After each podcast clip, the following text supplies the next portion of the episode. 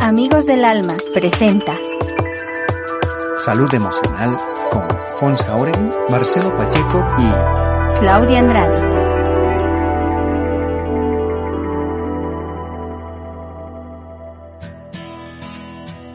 Queridos amigos, sean bienvenidos al segundo mini episodio de Amigos del Alma, con Fons Jauregui, Claudia Andrade y Marcelo Pacheco, en el que conversaremos acerca de temas específicos que proponen los oyentes del podcast y que Marcelo Pacheco, psicólogo cognitivo-conductual y experto en neurociencias, nos ayudará a comprender y a plantear alternativas para gestionarlo.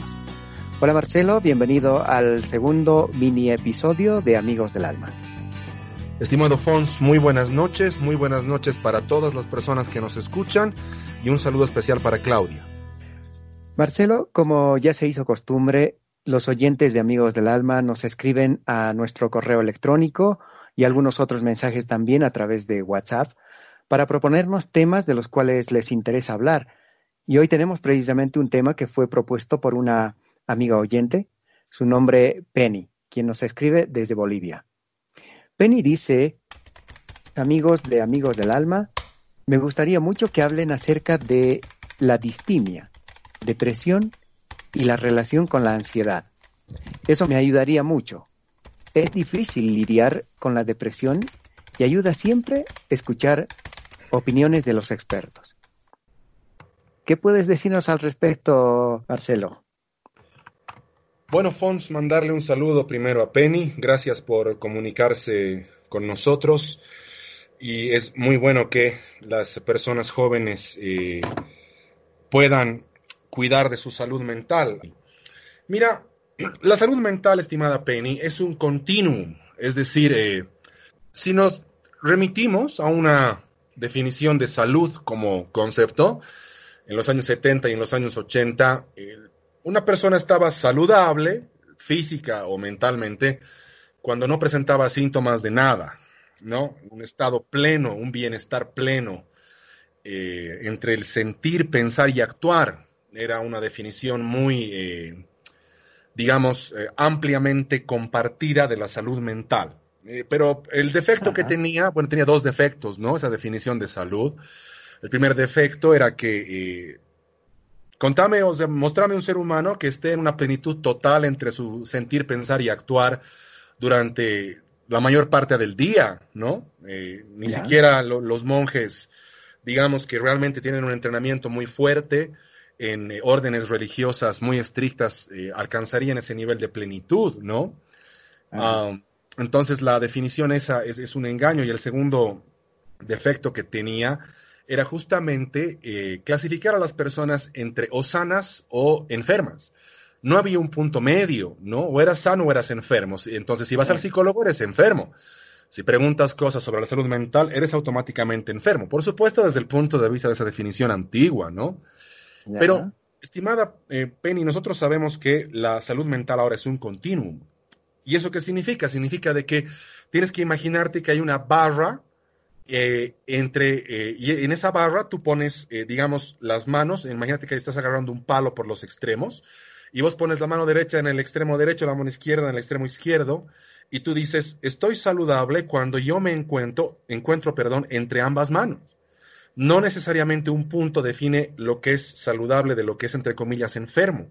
Si circulo entre mis dos manos, entonces significa que estoy de alguna manera sana, aunque tengo problemas, aunque necesito enfrentarlos, aunque tengo situaciones emocionales que me hacen sentir, eh, como dicen los argentinos, me, gusta mucho esa palabra, eh, bajón, ¿no? Me hacen sentir bajones, que, creo que ahí se explica muchas cosas. Entonces, Penny, eh, lo, que, lo primero que tengo que decirte es que lo más probable que suceda es que vos seas una persona saludable, que estés en ese continuo que permite posicionarte en el ámbito de la salud. Eres una persona saludable. Entonces, por más de que estés, digamos, sintiendo esos bajones emocionales, lo primero que hay que conocer es que eh, eres una persona saludable, Penny. Marcelo, la forma en que iniciamos es, eh, me parece, la más eh, optimista porque estamos identificando que eh, lo que pudiera estar viviendo Penny en este momento no necesariamente tiene que ser del todo negativo, sino que puede ser parte de un proceso. Sí, tiene que ser parte de un proceso y tiene que ser además considerado como una, una manera científica de entender la salud mental de las personas. Al nosotros referirnos a que la salud mental es un continuum, pues básicamente queremos proporcionar la idea a las personas que nos escuchan de que eh, para que una persona sea considerada como, entre comillas, enferma mental, hay que cumplir cierto tipo de protocolos, cierto tipo de pasos eh, y además eh, de protocolos legales que tienen ciertas diferencias entre los países, pero que normalmente cuando mujeres como Penny reportan niveles de depresión, más o menos constantes, o por lo menos se animan a hablar de ello, eso no las hace eh, personas eh, que necesitan algún tipo de internación o de abordaje eh, especializado, formal, clínico, profundo. Lo que quiero decir es que una parte muy importante de la población, estimado Fons, según los cálculos de la OMS, va a tener episodios depresivos mayores hasta los 30 años, por lo menos dos y hasta los 55 años por lo menos tres episodios depresivos mayores fuertes, crisis depresivas fuertes que van a hacer que las personas eh, se cuestionen su misión en la vida, se cuestionen eh, su propósito, se cuestionen sus decisiones, ¿no?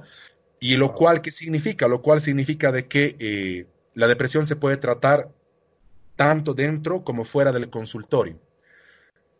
Ajá.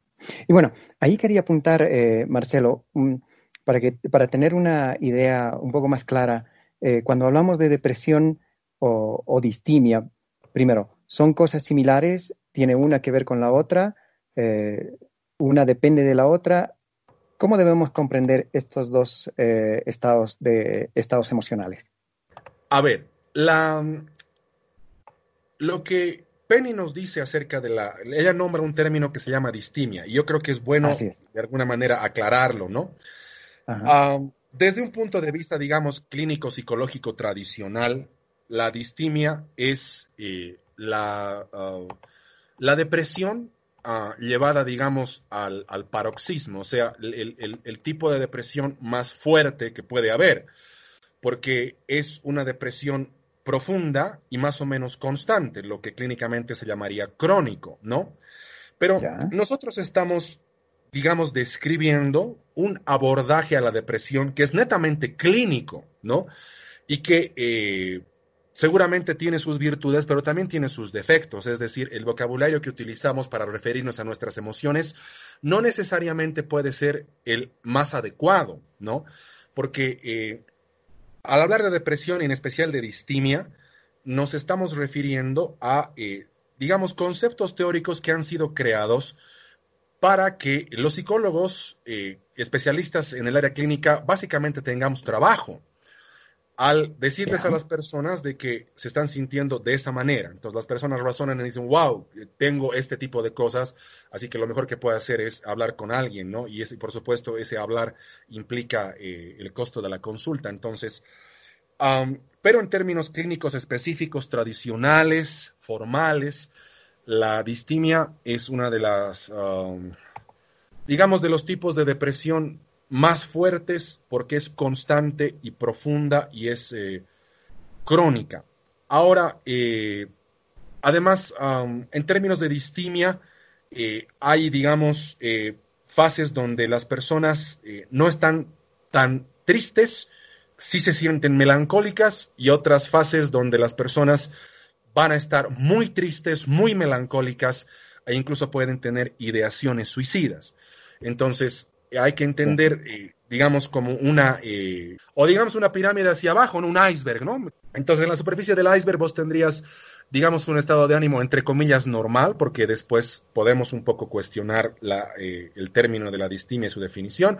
Tendrías ahí el estado, digamos, emocional, psicoemocional normal bajas un nivel al, hacia el fondo del océano, pero solamente un nivel tendrías tristeza, bajas el siguiente nivel tendrías tristeza profunda, bajas al siguiente nivel tendrías eh, episodio de depresión mayor o depresión, digamos, propiamente dicha, y dentro de esa depresión propiamente dicha habría un poquito de hielito igual yendo hacia abajo que sería la distimia, pero a veces ese hielo... Eh, digamos, el iceberg crece hacia abajo y a veces no crece, ¿no?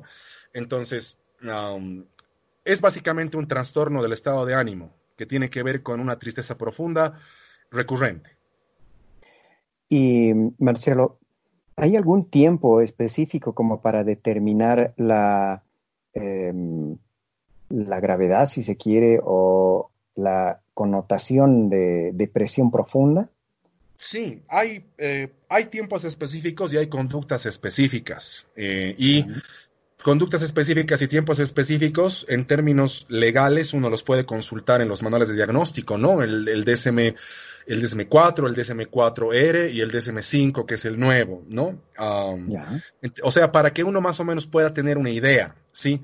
¿Cuáles son relativamente esos tiempos? Eh, cuando hay un trastorno del estado afectivo eh, mayor, como puede ser la distimia, pues entre tres y seis meses. Eso quiere decir de que la tristeza profunda debe durar entre tres y seis meses. O sea, me parece que la pregunta es interesante en términos del tiempo pero el principal síntoma es el comportamiento, no el tiempo. Pero vamos con el tiempo primero. Una cosa es que yo me sienta triste porque eh, me ha ocurrido algo relativamente normal en mi vida, además algo que yo he escogido. Por ejemplo, digamos, te presentas a un trabajo y llegas hasta la fase de entrevista, pero el trabajo no te sale. Y bueno, eh, en Bolivia casi nadie avisa nada, ¿no? Pero digamos, vamos a asumir de que la empresa te ha dicho de que el trabajo no te ha salido, te ha mandado un correo donde te ha dado gracias por participar del proceso y te ha comunicado de que el trabajo no es para ti. Entonces, como yo he escogido eh, trabajar, eh, o perdón, he escogido participar de ese proceso, puedo sentirme triste, ¿no? Pero no es lo mismo estar triste que estar deprimido, mucho menos no es lo mismo estar triste que estar triste profundamente durante tres a seis meses. O sea, hay que hacer la diferencia. Yo, me, yo puedo estar triste porque el trabajo no me ha salido. Muy bien. También puedo estar triste porque estoy pasando por un eh, periodo de duelo, ¿no? una pérdida irreparable, incluso por un objeto, una situación, una persona. Una situación también es muy interesante, por ejemplo, algo que eh, los psicólogos en, La Paz podríamos estudiar de muy buena manera, es eh, el duelo de las personas eh, por haber perdido un trabajo, ¿no? Porque, por ejemplo, en alguna reflexión no basada en datos, pero muy interesante de algunos economistas laborales, lo que conocemos es que los economistas laborales han calculado entre cuatro y seis semanas máximo la resistencia de las personas, o sea, eh, el, hecho de que las personas todavía siguen teniendo algún tipo de esperanza cuando no pueden encontrar trabajo, ¿no? Ese es el cálculo que a ojo de buen cuber han hecho y habría que investigar en ese punto. O sea, yo puedo estar triste por haber perdido un trabajo, que no es lo mismo que esté deprimido. Entonces, si esa tristeza es profunda y eh, es recurrente y además me dura entre tres a seis meses, pues es posible que tenga un episodio de depresión mayor o tenga distimia. Pero ah, el tiempo estimado Fons para mí no es el principal factor que determina si tienes distimia o no. Ah. Eh, es un indicador, pero no es el principal factor. Para mí el principal factor que eh, me haría pensar que una persona está, digamos, bordeando la depresión es la falta de comportamientos que le reportan placer, no necesariamente ah, la tristeza. ¿Sí? Claro. Porque el, placer como concepto cerebral, Fons, bueno, el estudio académico y científico es maravilloso, pero como concepto cerebral, eh, nosotros hemos, nuestro cerebro ha evolucionado tanto que nos permite ahora cuidarnos, de, cuidar a nosotros mismos y a partir del autocuidado y a partir de nuestras relaciones sociales, es decir, de adentro hacia afuera, a partir de nuestro trabajo, realizar actividades para obtener placer. Entonces, por ejemplo, eh, yo asumiría que, eh, ojalá, ¿no? Muchos profesores universitarios, al momento de enseñar, sienten placer. Entonces, esa, la, enseñanza, el trabajo que ellos realizan enseñando es un factor de protección ante la depresión, porque les proporciona placer, ¿no? Muchos eh, adolescentes, por ejemplo, adultos eh, jóvenes también, juegan juegos de video y los juegos de video les reportan placer. Entonces, el juego de video es un factor de protección ante la depresión. Pero cuando, eh, digamos, tú ves personas eh, deprimidas, eh, en términos, digamos, de consulta, ves dos cosas. ves personas que han dejado de hacer cosas que les reportan placer y además han dejado de cuidar de sí mismas hasta cierto punto. Entonces, para mí esos dos factores serían los más importantes. La falta de comportamientos que reporten placer y la falta de comportamientos de autocuidado, Fons. Genial. Y esto me lleva a la siguiente pregunta, que tiene mucha relación. De hecho, entiendo yo, ya estás planteando el, eh, el cómo. Eh, la pregunta es, ¿cómo hacemos para manejar este estado emocional? Ya sea que fuera una depresión o peor aún, una distimia, o, sin ir tan lejos, la tristeza. Ajá. ¿Cómo hacemos para manejar todo esto, Marcelo? Bueno, te agradezco por la pregunta. Yo lo primero que tengo que decir es que eh, no tengo yo, uh, yo creo que la psicología en general, ¿no? Uh, la fórmula para decirles a las personas, miren, hagan esto y no van a, a sentir eh, tristeza. Pero um, es importante eh, conocer varios elementos, ¿no? Claro, depende también a qué psicólogo preguntes, ¿no? Si, si preguntas a Peterson o a Pinker o a Feldman, eh, yeah. la, las reflexiones que ellos tienen son, son, son excelentes, pero vamos por partes. A ver, um, mira, hace un tiempo atrás yo tenía un diálogo con un, eh, uno de los mejores psicólogos de Bolivia, eh, tanto en el ámbito investigativo como en el ámbito académico, como en el ámbito clínico. O sea, un psicólogo, digamos, lo podríamos llamar completo, ¿no? Además, con Iba un gran interés en el... ¿Perdón? No, que iba a mencionar el término, un psicólogo completo, yo. A un psicólogo completo, si es que Ajá. podría existir algo así, ¿no? Ya, ade- además, con un gran interés en el fútbol y, la verdad me llevo muy bien. Él es mi supervisor en dos proyectos y mm, ha sido también mi, profesor. Entonces, eh, estábamos hablando de varias cuestiones y él, me ha dicho algo muy interesante, eh, espontáneamente además. Él me dice de que eh, ya él prefiere hablar con papás cuyos hijos son un poco mayores, ¿no? Le digo, ¿mayores cómo? Me dice, sí, hijos que tienen 15, 20 años para arriba. Prefiero hablar con ese tipo de padres, me dice, ok. Pero también te deben buscar, le digo, también te deben buscar papás, digamos, jóvenes con niños jóvenes. Y me dice, sí, me buscan, pero hablo, pero ya eh, los derivo, me dice, ok. Es, eh, y le digo, ¿cuál es la principal razón? Y él me cuenta y me dice, pasa que yo noto en los papás una eh, intención muy fuerte de evitar que sus hijos sufran, me dice. Y yo creo que tiene mucha razón, porque, eh, o sea, no, no, no hablando mal de los papás jóvenes, no, no, no, no estoy hablando de eso, estoy hablando de que como seres humanos, quizás nosotros de manera intuitiva pensamos que el sufrimiento es automáticamente malo, ¿no? Y que, eh, claro, en el caso de este psicólogo, los papás jóvenes que eh, él, eh, con, el cual, con los cuales él habla a veces, los papás jóvenes intentan hacer todo para que su hijo no sufra. Entonces, lo que yo intento decir es que el sufrimiento es parte natural e integral de la experiencia humana y que hagamos lo que hagamos, tengamos la fórmula que tengamos, vamos a sufrir, ¿no? La vida no está diseñada para que uno sea absolutamente exitoso y la vida no está diseñada para que uno sea absolutamente feliz. Va a haber un momento, varios momentos, por lo menos según la OMS, en los cuales pues vamos a sufrir profundamente, ¿sí? Y Ok. si a nuestros oyentes no les ha llegado, pues ya les va a llegar. Y si a algunos oyentes ya les ha llegado, pues prepárense para el siguiente, ¿no? Porque es... o sabemos de lo que estamos hablando ya, como experiencia, quiero decir. Sí, como experiencia, sí. Porque parte de la naturaleza humana, de la experiencia humana de vivir en este mundo, tener un cerebro, es sufrir. De hecho, una de las emociones más básicas producidas por nuestro cerebro es la tristeza.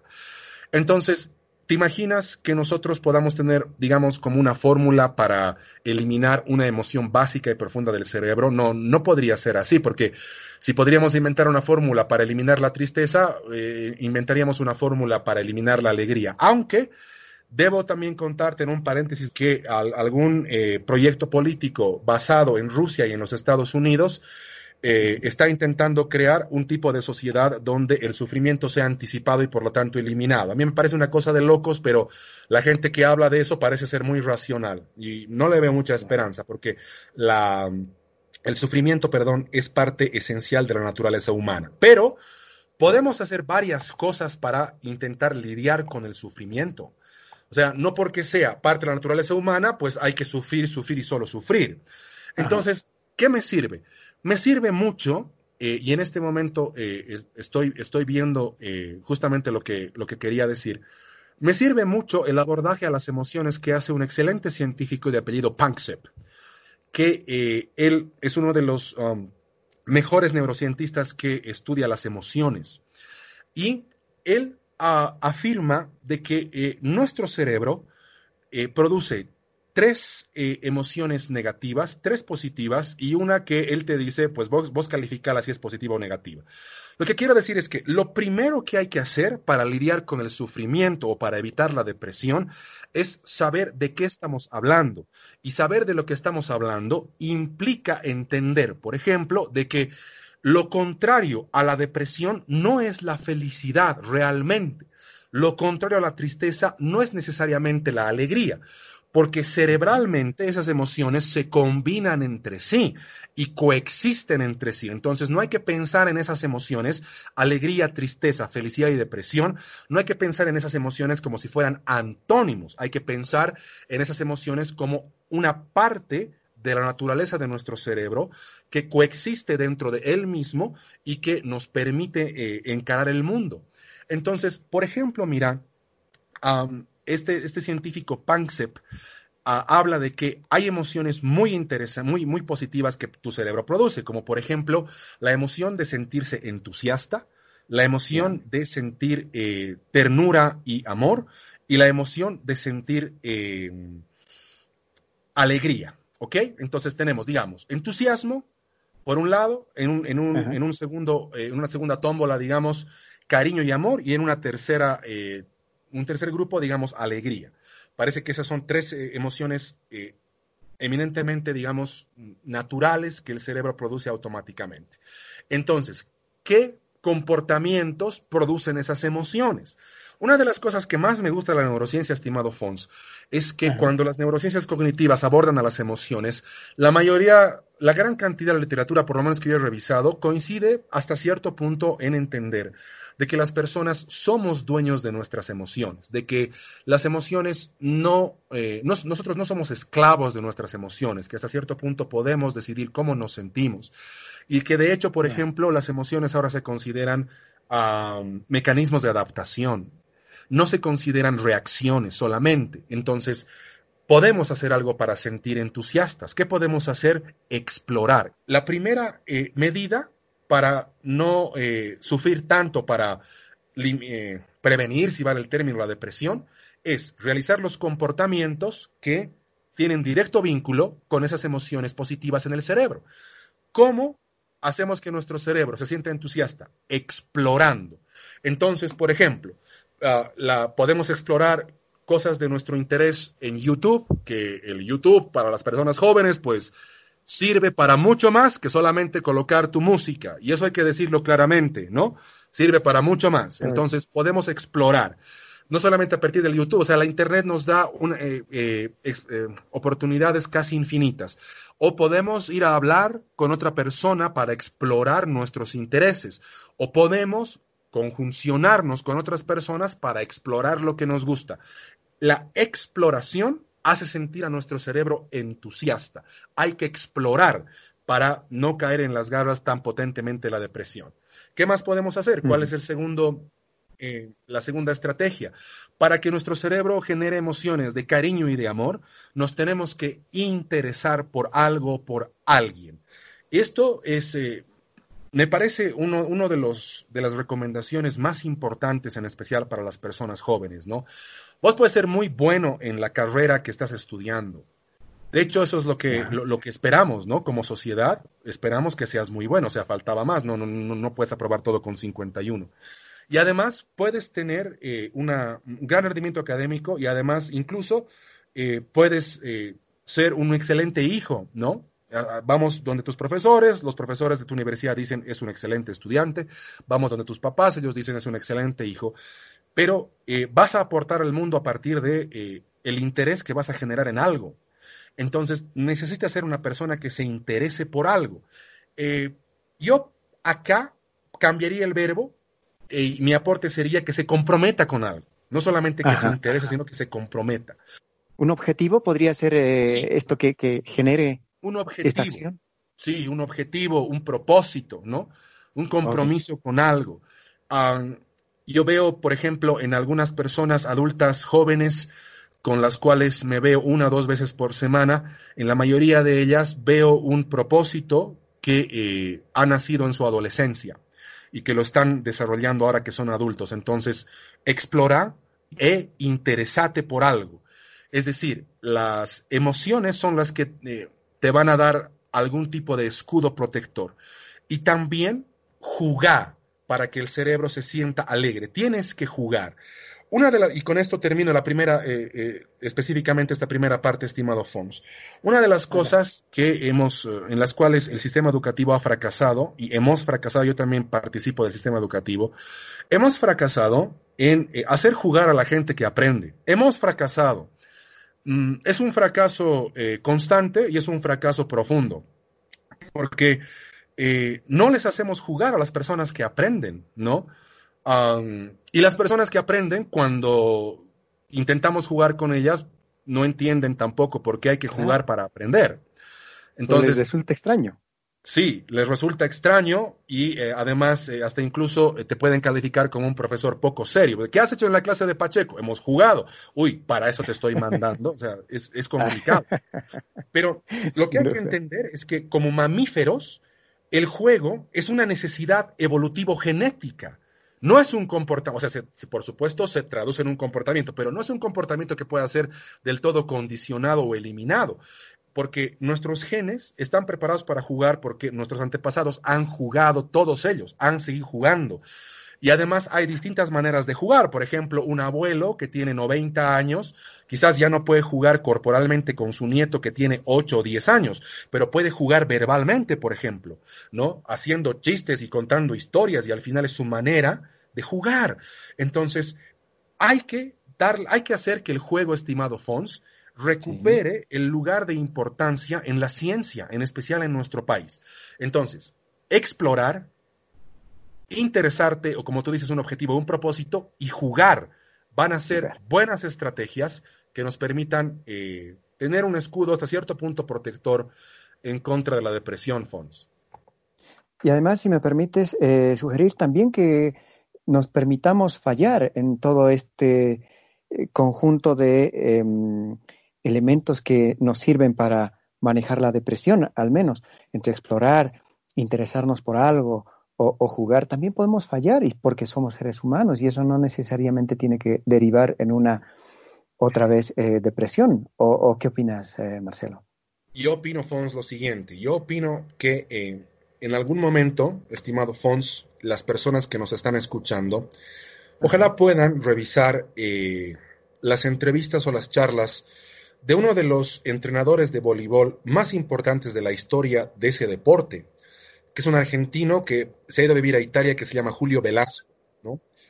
Eh, un, entrenador que le da una importancia brutal al aspecto psicológico, que eh, trabaja con psicólogos, y digo eso con, con mucha vehemencia, porque yo soy psicólogo y eh, las personas, muchas personas pueden pensar de que el psicólogo en el deporte no es necesario, pues bueno, este, este Julio Velasco, que es uno de los entrenadores más importantes de la historia del voleibol, pues opina lo contrario, opina que la parte psicológica es fundamental y trabaja además con, eh, colegas.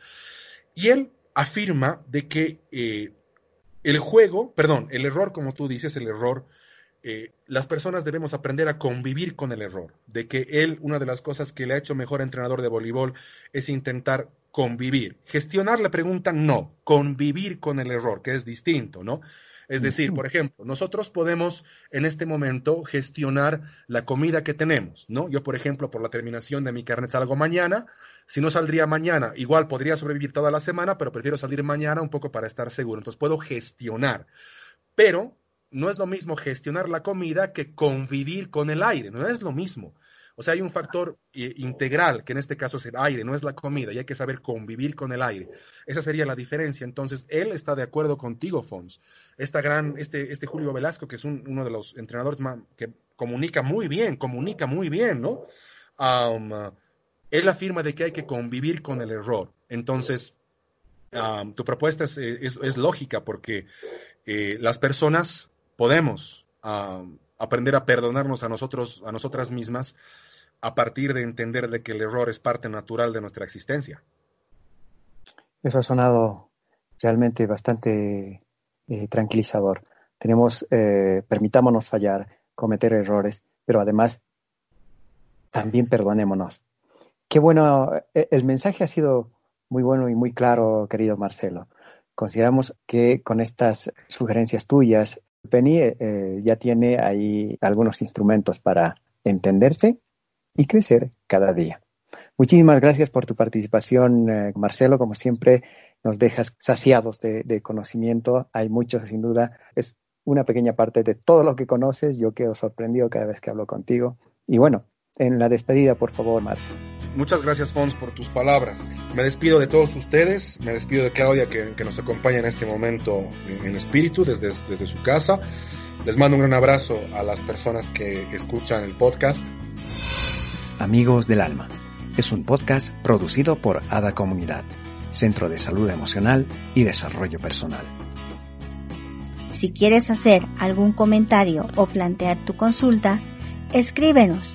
Búscanos en Facebook como amigosdelalma.podcast.